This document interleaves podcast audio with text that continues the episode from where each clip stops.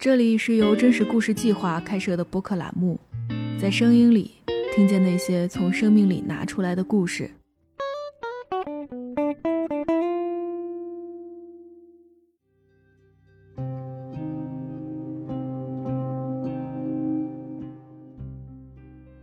我觉得调查记者好像是一个特殊时代的产物。就是在那样的一个时代里面，可能就是这个话语权啊，或者说能被看见的东西太少了啊，不像我们今天，我们今天谁都可以拿起这个手机的那个前置摄像头，然后拍一段，把一个事情发出来。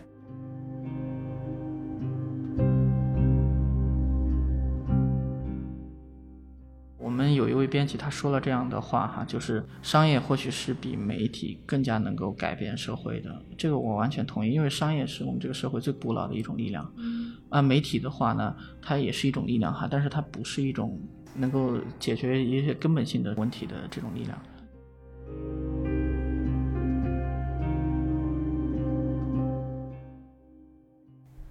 大家好，这里是真古电台。本期节目我们要聊一个可能今天很多人都不是很了解的职业——调查记者。其实，在国内互联网时代兴起之前，是报纸还有电视这样的传统媒体的黄金年代。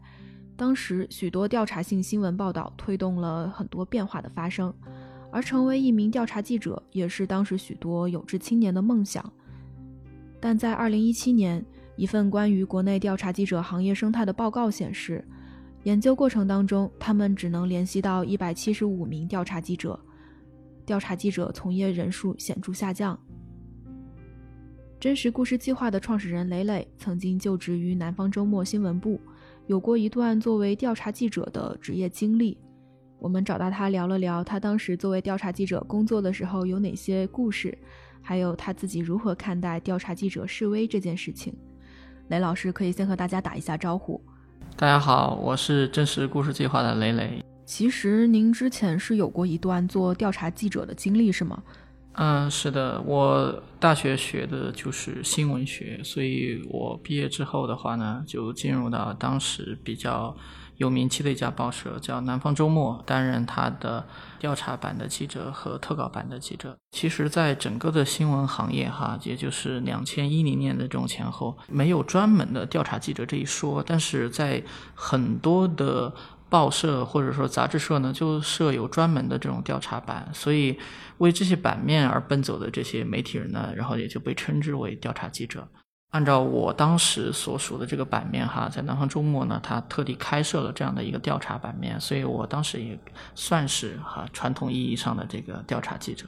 我其实是在大二下，也就是二零零九年的暑期，去了南方都市报的，应该是东莞站去实习跑社会新闻。二零一零年的暑假的时候，进入到了南方周末的这个新闻部去实习，可能现在大家都不太了解哈。当时呢，南方周末应该是新闻界最享有盛誉的一个媒体，所以当时觉得自己能作为一个大学生，新闻院校的这种大学生哈，进入到南方周末去实习，嗯，其实会有一种朝圣的这种心情。为什么会有那种朝圣的感觉？我上大学的话是两千零七年，应该是大一下快要就是进入暑期的时候，是那汶川地震，嗯，当时的话全国都在关注这样的一个事情嘛，嗯。我记得南方周末当时出了一系列的呃报道，比如说这个大地震现场的这个报道，还有就是汶川九歌这样的专题的这样的报道。其实当时看到里面的很多在灾难面前的这种人性的这种呈现。是看得泪流满面的。我作为一个新闻系的学生哈，在我大一的这个时候就埋下了一颗种子，觉得如果说有机会的话，一定要去南方周末去实习看看，或者说，假如说万一再万一哈，如果说我能进去工作的话，那肯定是一件至大幸福的事情。当时是只有你这样想吗？还是你周围的同学们也有类似的这种梦想？我觉得很多的同学应该都有这样的一种想法吧。嗯，第一个是可能就是作为一个学学新闻的学生，你的一个职业理想驱动你这么去做。第二个，我觉得它还有一个现实的一个效应，就是说，你能够去到南方周末这样的一个报社去工作的话，你可能会找到一个更好的工作。嗯那个时候，我们会看到每年都会有关于高考状元的非常多的采访。我记得有两条新闻，一条新闻就是说，呃，每一年其实有好几个省的高考状元都会说到他最想去工作的地方就是南方周末。当时的话呢，还有一个叫全国的大学生最佳雇主的这个调查哈，其中那个南方周末也会就是蝉联榜首。嗯所以这两组数据的话呢，在他们的这个鼓动之下的话呢，其实我觉得不仅仅是新闻系的学子，可能还有一些其他专业的这种学生的话，也会对南方周末这一家报社产生一种心理上的向往。嗯，对你这个让我想起，当时我也看了个报道，他说就是大概是两千年出头的时候，当时南方报业集团连续几年都入选了大学生最喜欢的雇主单位，同时参与评选的，就比如说有今天非常大的公司微软、宝洁，但当时前五十国内的媒体只有南方报业还有凤凰卫视。我感觉当时的话，很多人其实对于新闻媒体、传统媒体都是有向往的。对，我觉得那个时候的话，大家对于媒体的这种向往，首先是这个行业里面有巨大的活力哈。那个时候，整个媒体它的这种业态就是很丰富哈。嗯无论说是电视，或者说杂志，或者说是报社，或者说地方的这种市场化的媒体，嗯它的种类非常的多，然后从业人员基数也非常的大。可能南方周末刚好又处于行业金字塔的一个顶尖，它自然就吸引了比较多的目光。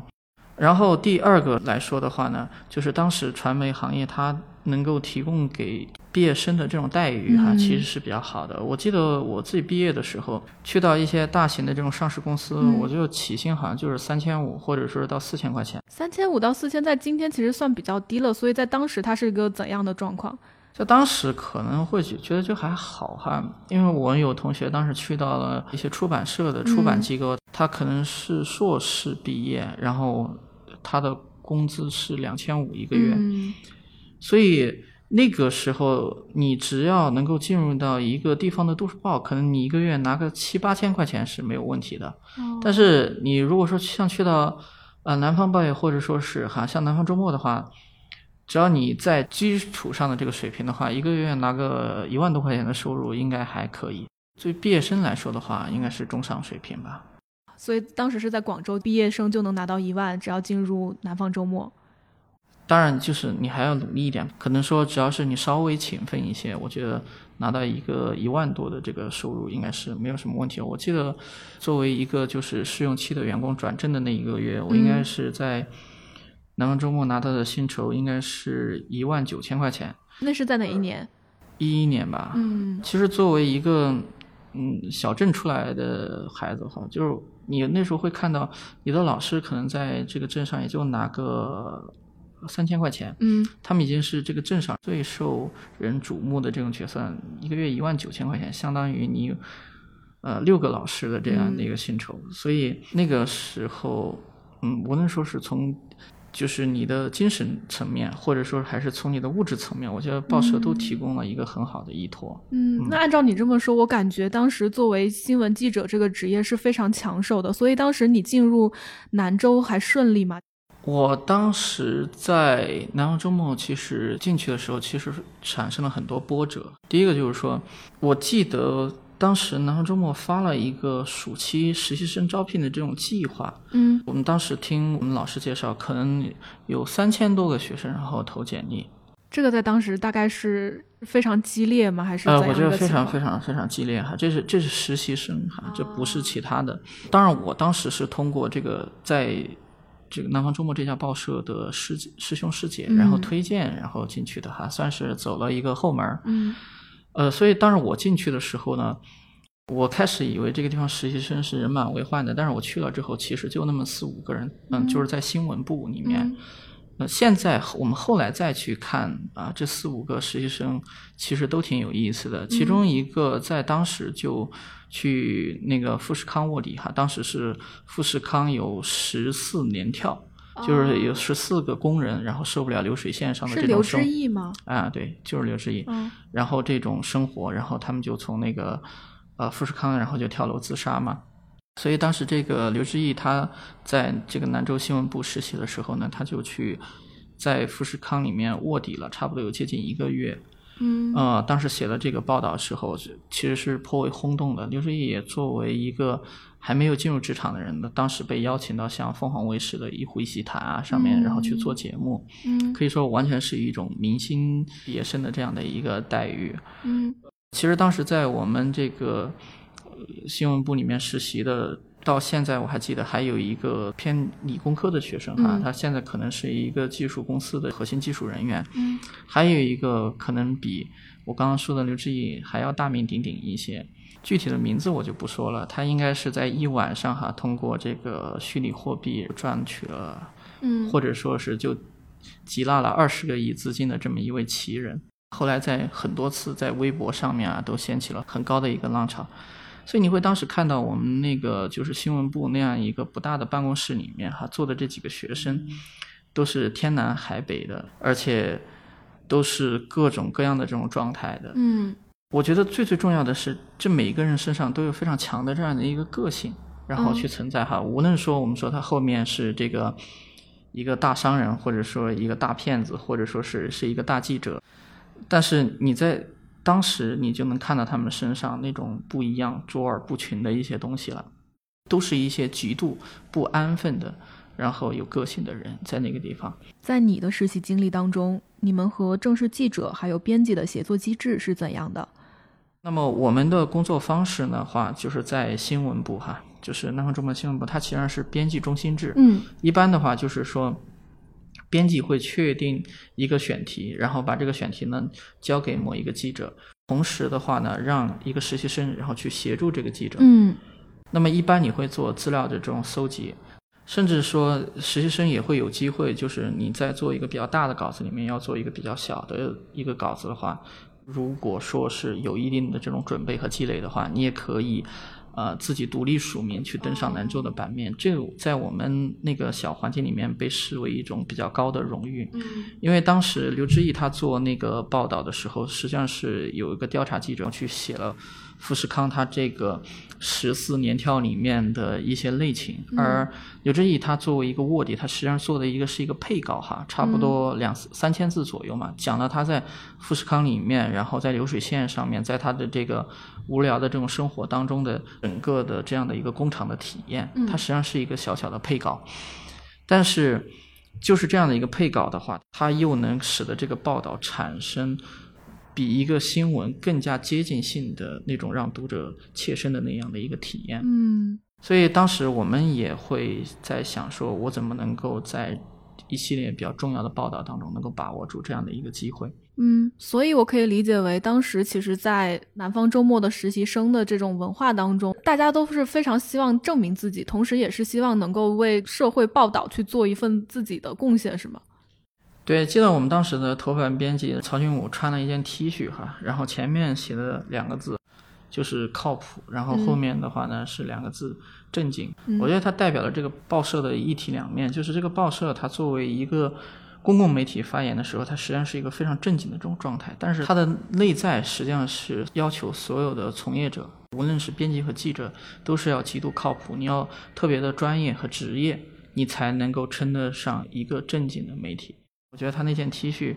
成为了我们很多人一个，特别是很多实习生的一个共同的一个记忆吧。我觉得兰州它是一个高度竞争性的成文化。我觉得这种竞争性不仅体现在实习生的这种遴选上面，嗯还有当时体现在就是南方周末、南方报业整个的这种招聘层面。我记得我大四一一年毕业的时候参加那个南方报业的这种招聘哈，嗯南方报业可能整个要招个三四百人吧。我记得那个时候填那个报名表的时候，先看了一下排在前面的哈，嗯有哈佛、剑桥等等这些学校的，然后什么东京大学的，差不多有三四页吧，这就三四百人。清华、北大的再排个三四页，三四百人，然后紧接着下来就是人大的这些人就多了。我们学校虽然差一点，然后也能排到前十，但是前十你在这个就是这个报名表里面已经排到个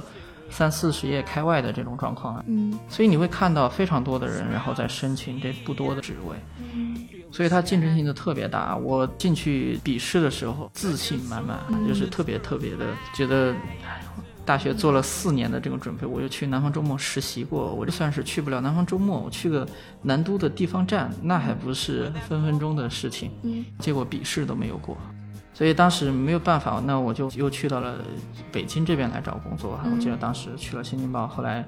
呃，决定留在了这个凤凰周刊，开始作为这个见习记者，开始写稿子。那你后来呢？怎么又回到南方周末了？所以当时回到南方周末，是因为其实南方周末是很少相信校招的。嗯，他觉得，呃，我直接从大学里面招一个人过来，可能是极度不实用的。所以当时他是也招了一些人，但是呢，他还是决定要就是社会性的，就是招聘嗯一些人。当时可能是有一些记者离开吧，所以又空出来了一些就是职位。我记得当时有我们之前实习的老师说，你要不到南方，或者说是到周末来试一下，就是你先写稿子，如果领导觉得可以了之后的话呢，我们就以社招的方式把你招进来。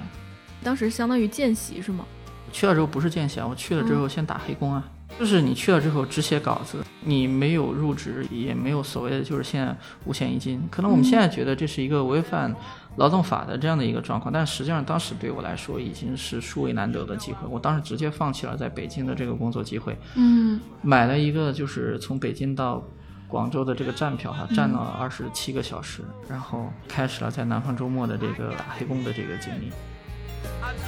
当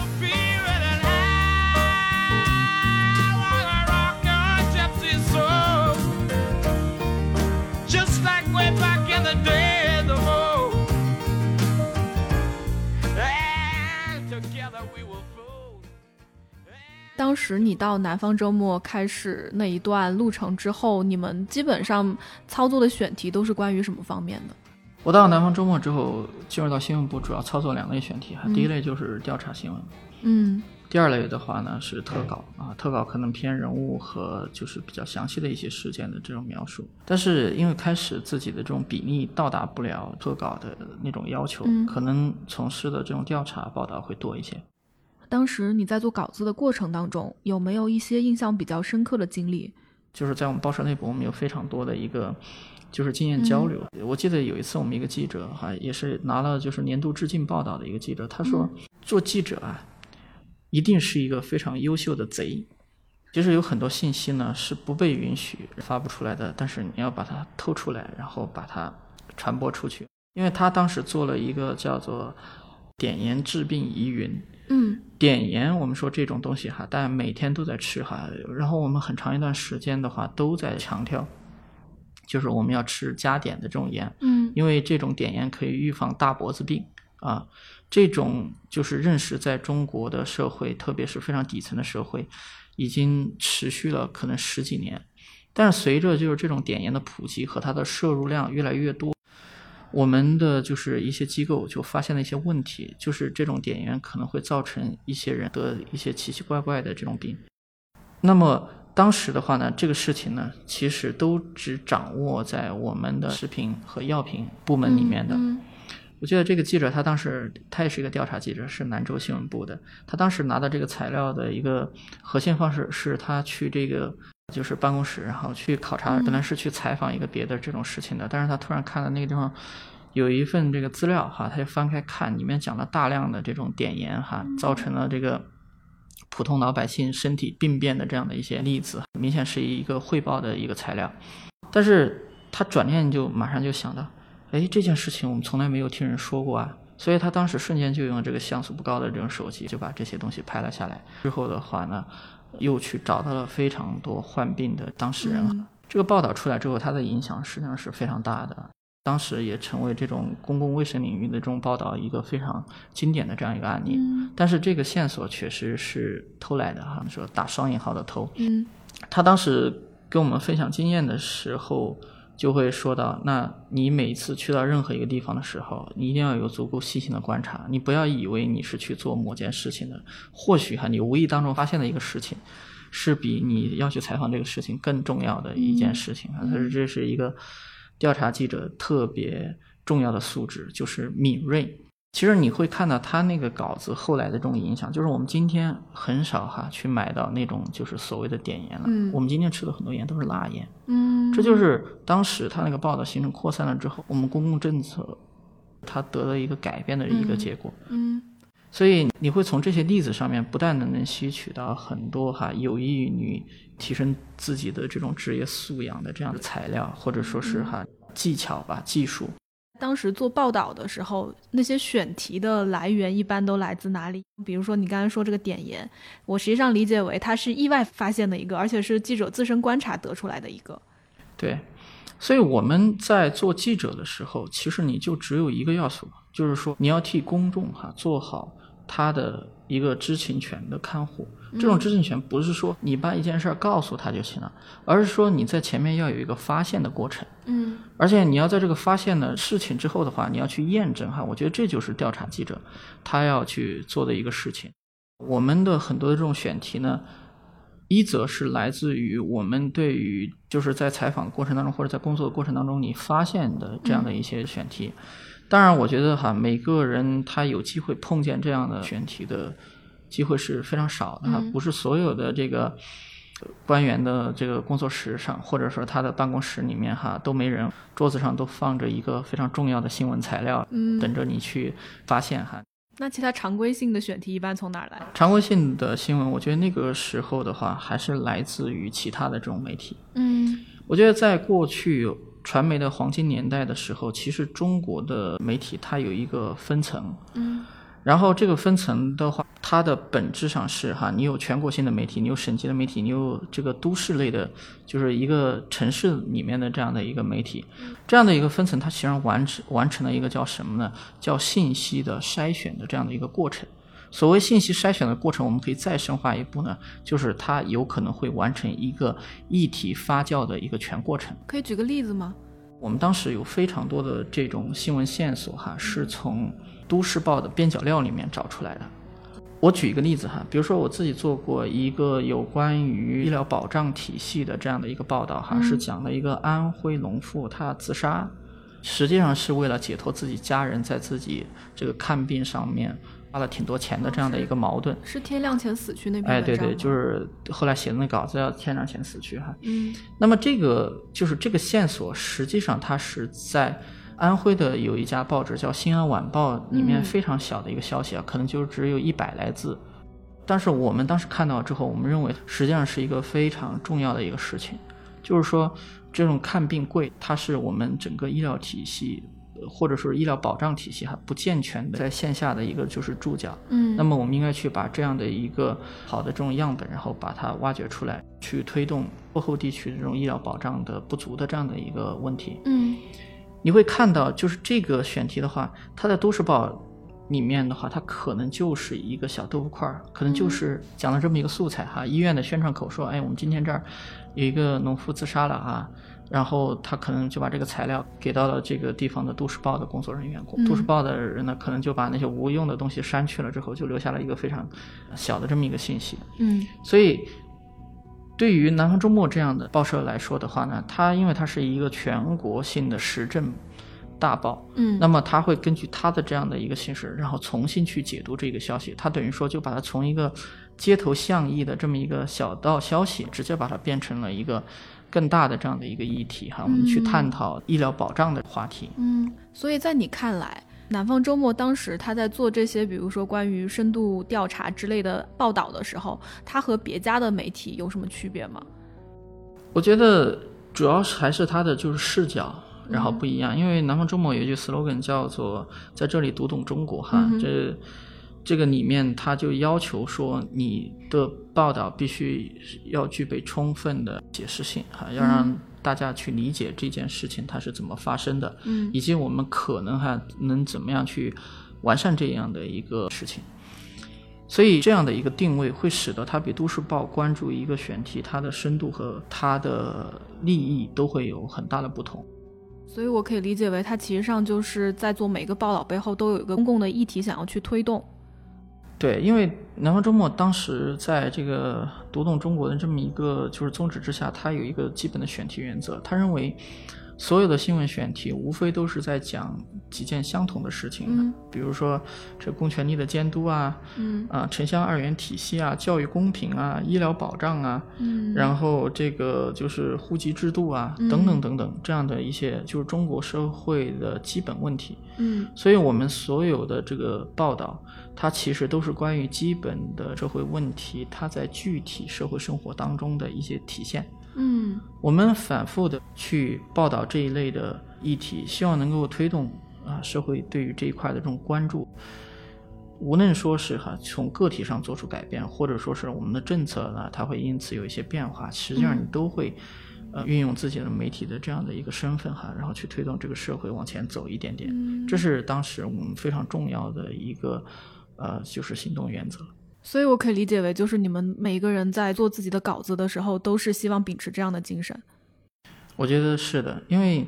在那样的一个媒体比较就是繁荣的这样的一个年代的时候的话，呃，很多记者可以说哈都是秉持的这样的一个理念，然后加入到媒体这个行业的。嗯很多人的话呢，呃也是因为一些这种报道呢，或者说是一些呃选题，他们可能推动了一些事情哈，得到了纠正，或者说是哈得到了改善。嗯那么这样的一个过程的话，实际上它反过来就加持了，就当时我们说的哈叫记者是无冕之王的这么一个嗯所谓的光环吧，但是实际上这个光环真的一点点都不重要啊。你当时认为这个光环重要吗？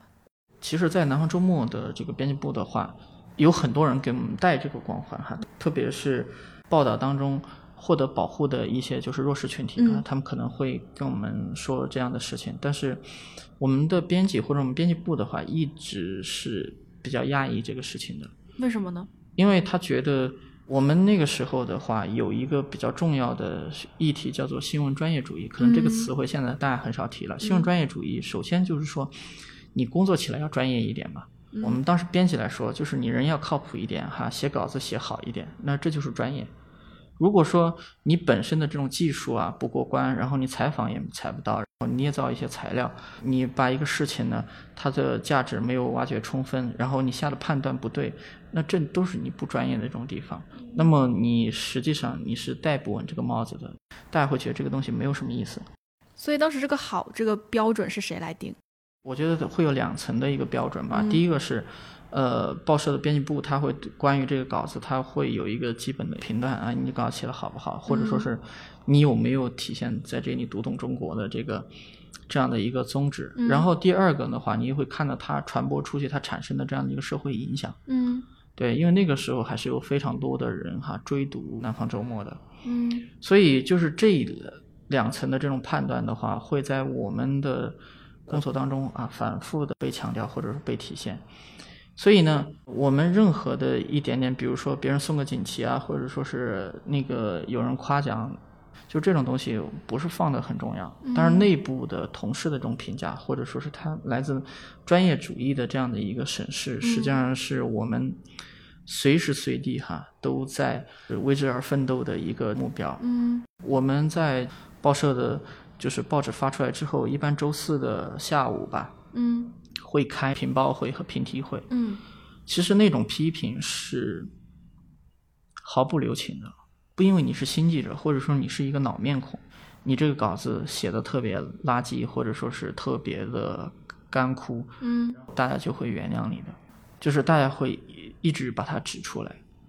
那是我见过的最敢发表意见的评报会哈。嗯当然，这个评报的话，它更多是针对于我们内部，然后去做复盘和成长的这么一个方向的。就是这个评报会严酷到一个什么程度呢？就是我亲自在这个会上面看到过我们的主编，因为受不了批评哈，一个四十多岁的男人就哭了。嗯就现场哭，哈被一个记者批评哭了。我们在今天的时候看到很多的报社或者是单位的话，我们还敢批评领导，就是基本上是一种没有见过的一种景象。嗯但是那个时候为什么我觉得一个主编他会哭呢？或者我们在今天的时候，比如说在我们这个单位里面或者公司里面有谁批评我，我也不一定会哭。我觉得会哭的只有一个很核心的元素是什么呢？就是你通过你非常专业的这种方式，让他意识到他的一个短处，嗯或者他做的有不足的这种地方，那么这是他无可逃避的缺陷。在这样的一个氛围当中，第一个是哈，你会不断的会以这样的一个标准，然后去校准自己。还有一个方向是什么呢？就是一旦你获得认可的话，你也会知道，这是同事们特别发自内心的这种赞美。嗯而且是很难的这样的一个就是赞美，所以它给你带来的那种作用力会更大。嗯那个环境里面，实际上它是对于我们来说哈，你要追求这个新闻专业主义的这么一个，或者追求你的专业度的这样的一个一些媒体人来说，我觉得那个环境是非常非常难得的。我觉得大家都有在做这种新闻这种即时的易碎品的这样一个过程当中，还有一点点想要追求它成为一个呃艺术品的那样的一个就是状态。嗯，我觉得这一点，我后来的后来，实际上再看到这种情形是非常少的。所以我想知道，你们从选题一直到跑新闻，最后到写作成稿，你们整体的那种工作强度是怎样的？我们那个时候的工作要求差不多是一个月三到四个稿子吧，就就是一个周一篇吧。嗯那么每篇的话，你分为半个版的话，可能就四四千字左右；一个版的话，可能就是六七千字。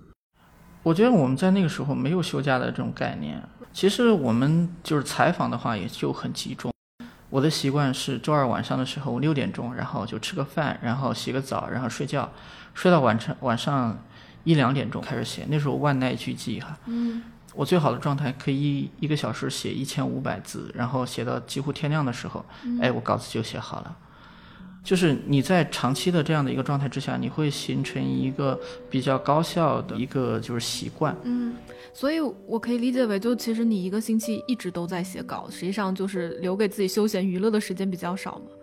我觉得这是大家对于当时的那样的一个误解哈。嗯其实我们的这种采访你完成之后，你写你写完稿子之后的话，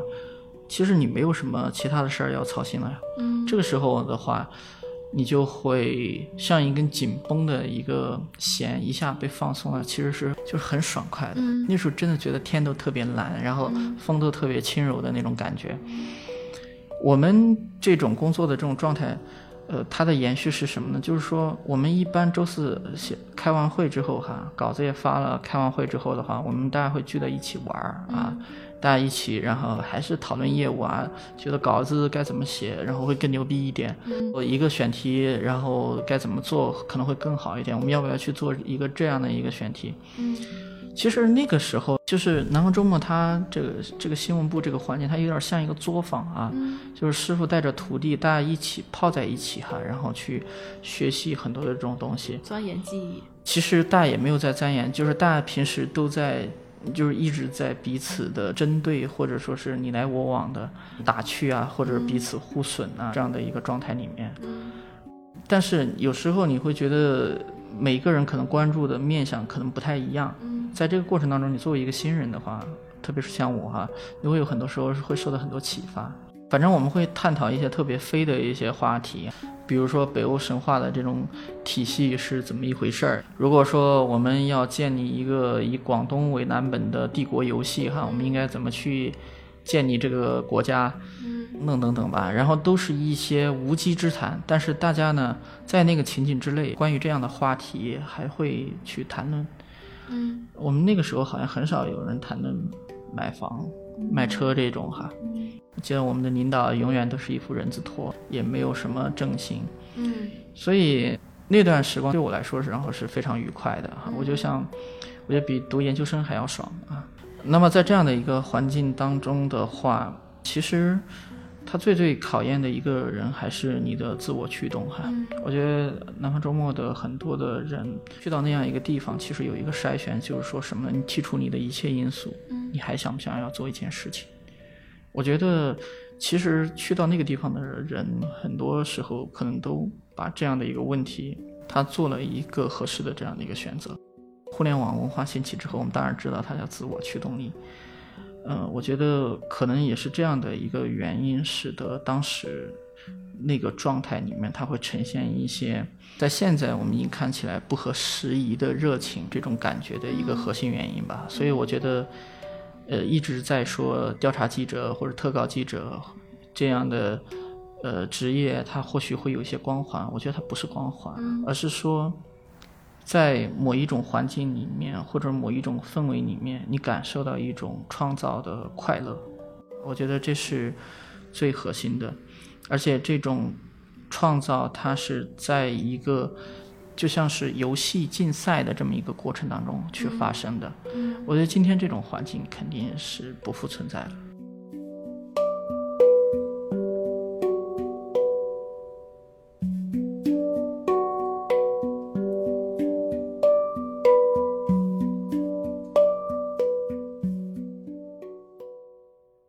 在我今天看来，我会觉得调查记者所接触到的是非常危险的事情，包括刚才你也提到，比如他要和当地的官员打交道，或者说甚至是要去卧底这些事情，在我看来危险系数很大。你们当时是怎么看这些事情的呢？其实，在一个我真正的一个经验里面哈，不代表其他的人哈，就是采访经验里面去采访官员，实际上是非常安全的。为什么呢？一个状态，因为我觉得。他既然作为一个官员，他肯定是最了解我国的相关法律法规的，所以他对待媒体人的话，一般都还是会比较客气的，大不了把你礼送出境哈，不会对你的人生啊或者说精神产生太大的一个就是伤害。其实有时候真正比较危险的这种境地，反而是去到一些可能就是秩序感没有那么强的一些地方，或者对你产生这种伤害的一些人呢。往往是一些，就是你认为他应该是一个弱势群体的人，比如说，我去做一个呃十二岁的少年制造了一个灭门案的这么一个案子的过程当中，我去他学校采访，嗯，然后我差一点也被打，是因为他的一个保安啊。其实我们见到校长的时候，发现校长是一个非常就是和蔼的人，他非常客气的就拒绝了我们的采访，嗯。所以你看，这种危险的这种元素哈，不一定产生在我们经常哈误认为的那些地方。嗯，我觉得这是一个可能，呃，其他人或者社会普通的一些职业的人士可能很难理解的一个地方。嗯，有时候其实你作为调查记者的话，为什么我们说会产生一个调查的这么一个方向？其实它里面一定会有一些被遮蔽的一些东西。比如说，我有一次去采访一个案子啊，这个案子去之前的时候，他的家属说啊，我们给你提供尽量多的这种材料哈，你们一定要到我们这儿来，我们家里面有天大的冤情。但是我从广州要飞过去，要赶大半天的路程嘛，可能到了之后就深夜，到第二天的话，实际上就已经过了十二个小时或二十四个小时了。当我确定我要过去的时候，他们可能以哎，这个调查记者要来了，那。可以把它作为筹码，然后我们在和这个事情利益相关方的这种谈判当中，可以取得更好的地位。所以那次采访那个案件，我到了当地之后，他们呢已经用我和当地的单位吧，然后已经达成了协议哈，他的赔偿金额好像是提升到了三十万。所以我那天的时候想要去拜谒这一下这个死者，然后结果被他们的家属直接从灵堂里面架出去。就是因为那个单位告诫他们说，你如果要拿的这笔钱，你就必须把这个记者给我丢出去。所以这个里面有时候是实在是挺尴尬的哈。所以我那个时候觉得，作为一个调查记者的这种心灵哈，产生了巨大的伤害，好像自己在一个砝码或者一个天平上面，好像自己只是被用了一下，然后就直接被扔掉了。我一度为这件事情伤感了一阵子吧。但是后来的时候，我也去其实就是想清楚了。对于中国的非常多的事情来说的话，如果说一个悲剧它一旦发生了之后，我们这个地方的人实际上是非常急着朝前看的，就是我要往前走了，生活还要继续。嗯，呃，对于我来说的话，可能我那次没有完成好那个采访，或者说是被作为砝码用了一下。如果说能够给他们争取到一些这种资源，我觉得那个时候好像作为调查记者，好像也是有点用处的。所以后来好像对于这个事儿的话，我就自己修复了自己。那从现在来看的话，你对于调查记者的使命感理解这件事情，实际上是有发生过变化，对吗？我觉得调查记者好像是一个特殊时代的一个产物。就是在那样的一个时代里面，可能就是这个话语权啊，或者说能被看见的东西太少了啊，不像我们今天，我们今天谁都可以拿起这个手机的那个前置摄像头，然后拍一段，把一个事情发出来，然后去诉说。但是那个时候哈，调查记者好像承担了这个里面的一些使命在。嗯所以我们最大的这些任务，你说是什么呢？我觉得第一是哈，好像我们在场。嗯啊，我们和一些非常重要的这种事件保持了一个同样的这种频率，我们是他的一个旁观者，我们将自己旁观到的一切转述给这个社会的公众，嗯再和他们一起，然后去形成某一个判断，或者说是就这些材料和公众进行讨论，然后我们形成一些认识。其实可能像今天来说的话，好像这样的一个功用，它逐渐被替代掉了。所以调查记者可能最近这几年讨论的比较多，就是调查记者已经示威了，只剩下三十五位，好像是不是有这么一个新闻？我觉得这是可能调查记者消逝的第一个核心的原因哈，就是可能不需要有人在场见证或者说是记录这一切了，因为大家可能自己能记录了。还有就是第二个，我认为是，就过去的这个时代的话，好像它走得特别快，经济发展的很迅速嘛。过去四十年，这个国家取得了这个地球上最为成功的一个经济成就。嗯所以它在这个经济发展之下，其实我们整个社会观念发生了很多的这种变化，每个人的欲望和企图都被激发了出来。我们看到城市，然后不停的在扩张，乡村在逐渐的消失，人的这种流动，人际的这种摩擦变得越来越多。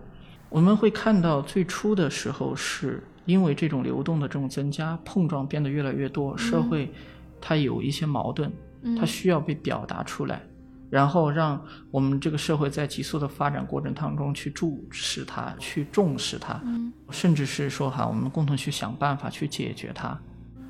呃，那个时候的话呢，调查记者好像是能做一些事情的，我们把它呈现出来。我能说像南都的这个孙志刚案是吧？嗯，去废除了这个收容遣送制度，对，还有兰州做的一系列报道，后来我们推动废除了这个劳动教养制度，嗯嗯等等，都是在矛盾的被发现、被讨论、最后被分析的这样的一个基础上，逐渐形成了这样的一个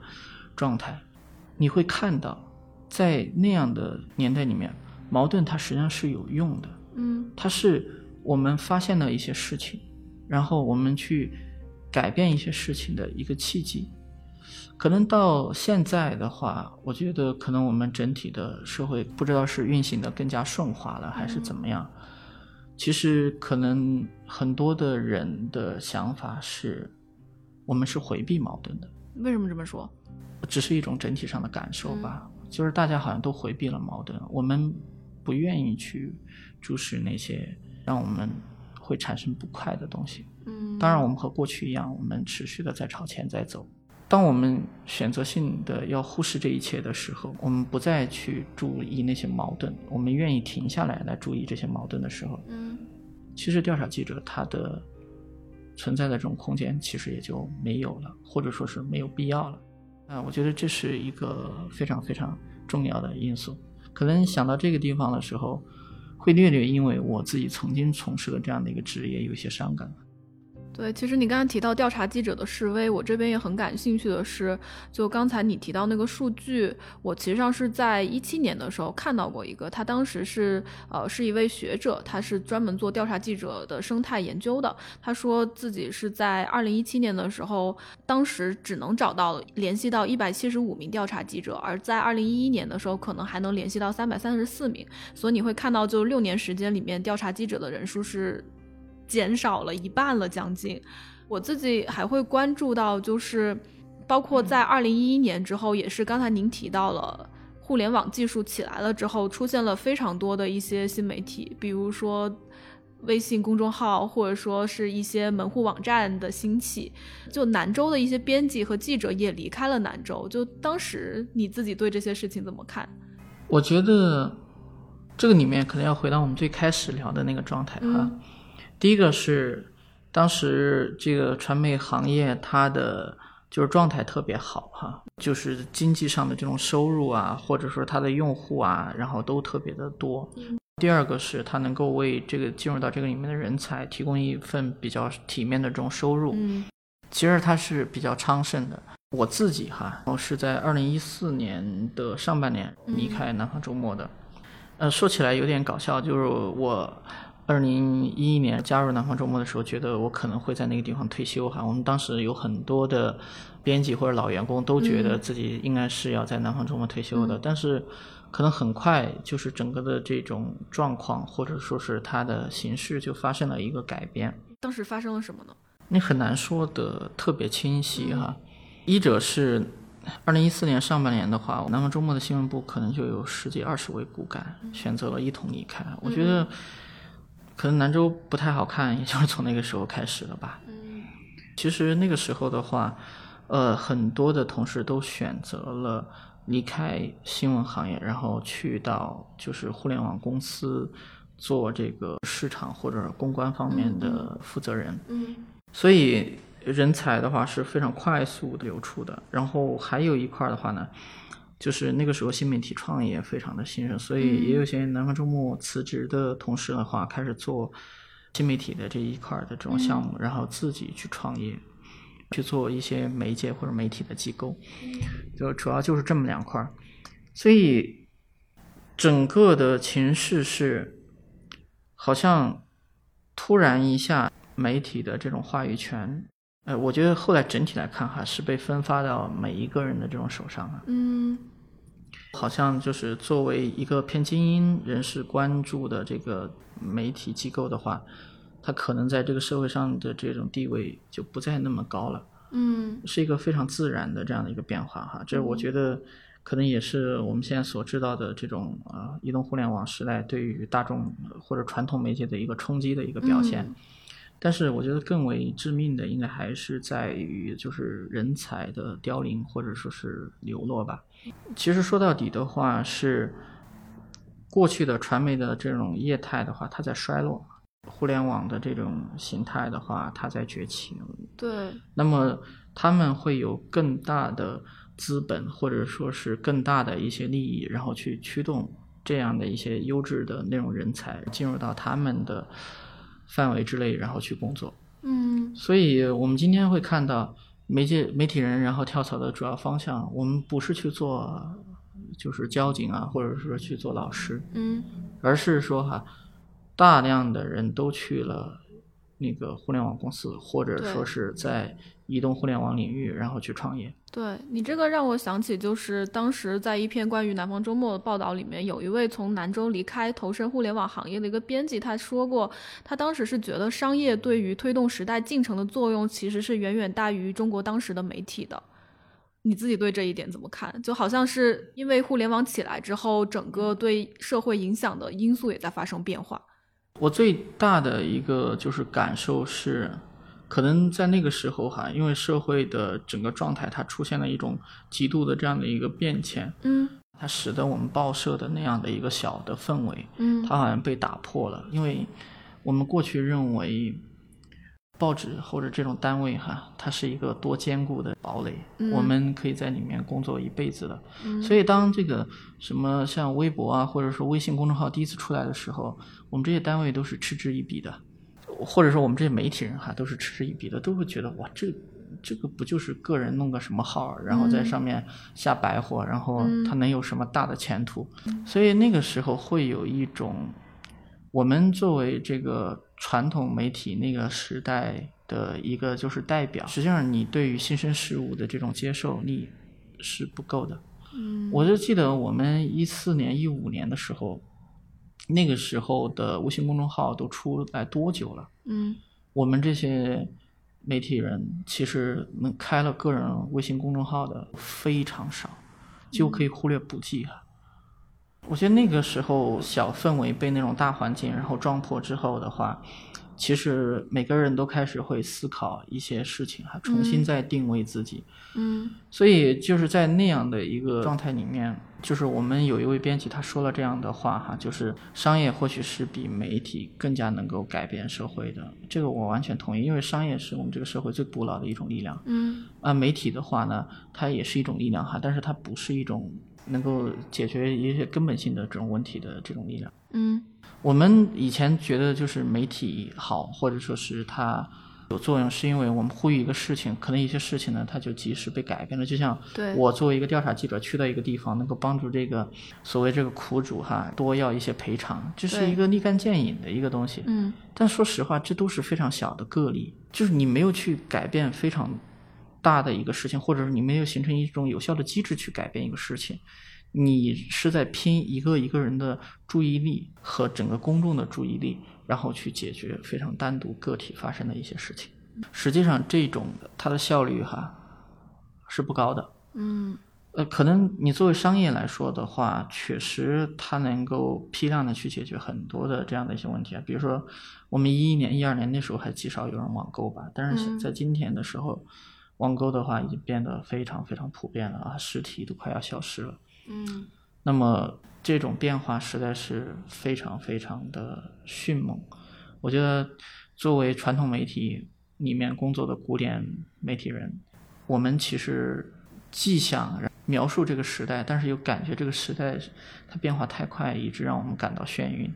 那你自己觉得呢？就是调查记者在今天还需要存在吗？我说句话，嗯说句我自己内心的话，希望不要被打。我觉得实际上它不需要被存在，或者说是哈，我们实际上不需要这个职业。为什么呢？其实某一部分原因我刚刚说了，我觉得我们现在的话是一个回避矛盾，然后全力往前走的这么一个社会的这种状态，这是一种整体心态的一种状况。然后第二个，我也更希望就是说，没有调查记者，一个人他可能也能够维护自己的权利，嗯然后他也能够在这个社会里面受到公平的这样的一个对待，那么这个社会或许它是一个更加正常的一个状况。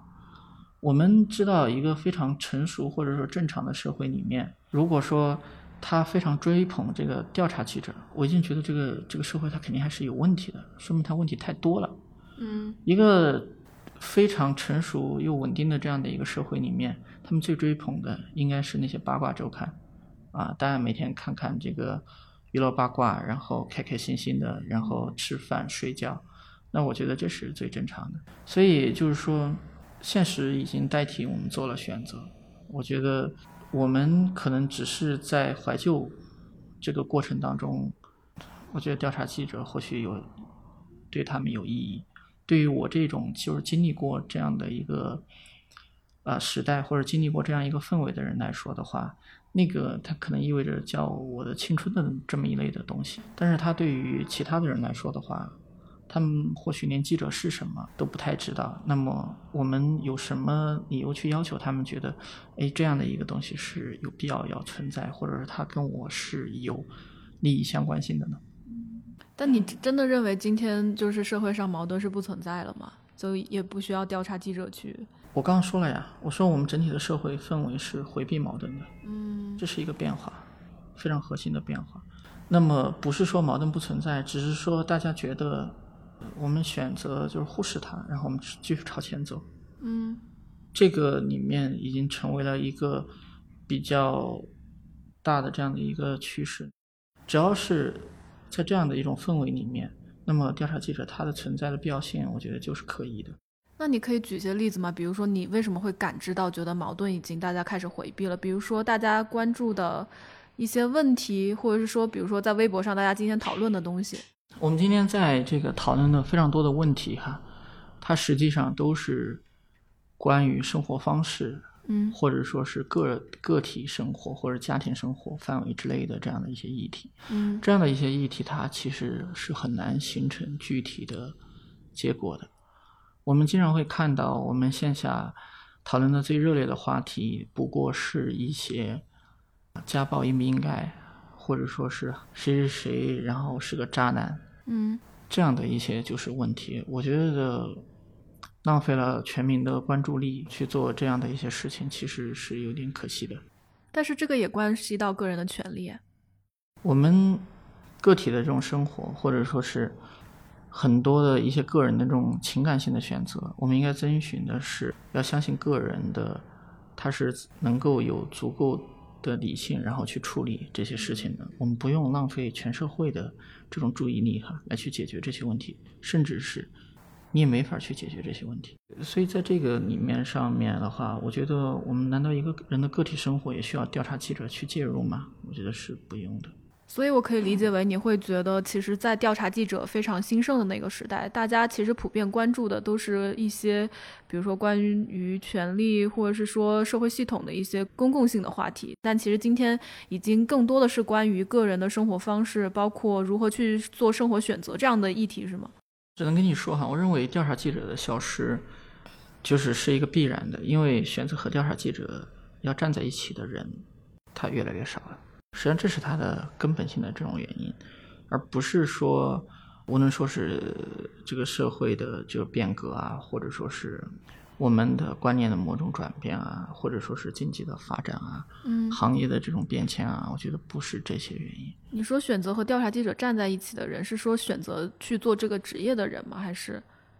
选择做这个职业的人，或许是一部分吧。嗯，还有其他的人是什么人呢？其他这样的人，他就像我们这样的人，就像我选择不做了，然后你也不会选择去做。对，对，就像我们说，你现在说哈，这个市面上还在的这种调查记者，你能给我举出十个记者的名字来吗？那如果说我们当这个问题它没有答案的时候，我们其实已经就知道答案在那个地方。对你这个其实让我另外想到一个是二零一八年的时候，当时也是南方周末的前编辑李海鹏，他也回应过就是调查记者示威这件事情。我印象比较深刻的是，他当时说觉得支持一个人去做调查记者的不是钱，是被尊重感、荣誉感，是真相至上的信念。但就在他看来，可能这些东西在今天已经开始消失了。我觉得彭总他肯定有他观察的独到之处。我刚刚说的，我们可能要回避一些就是矛盾，其实也会有这方面的意思。因为，我们对于当下的这个社会来说，或者在非常多的事情来说的话，真相真的是最重要的吗？或者说是，真的有那么多人在乎真相是什么吗？我觉得，哪怕是在大家最愿意讨论的生活方式、个人选择这样的一些问题之上，嗯，其实我们都很难。遵守基本的就事论事的原则。嗯。那么我们没有办法就事论事，那么真相它也没有什么价值。我觉得是，这是真正很可悲的一个东西。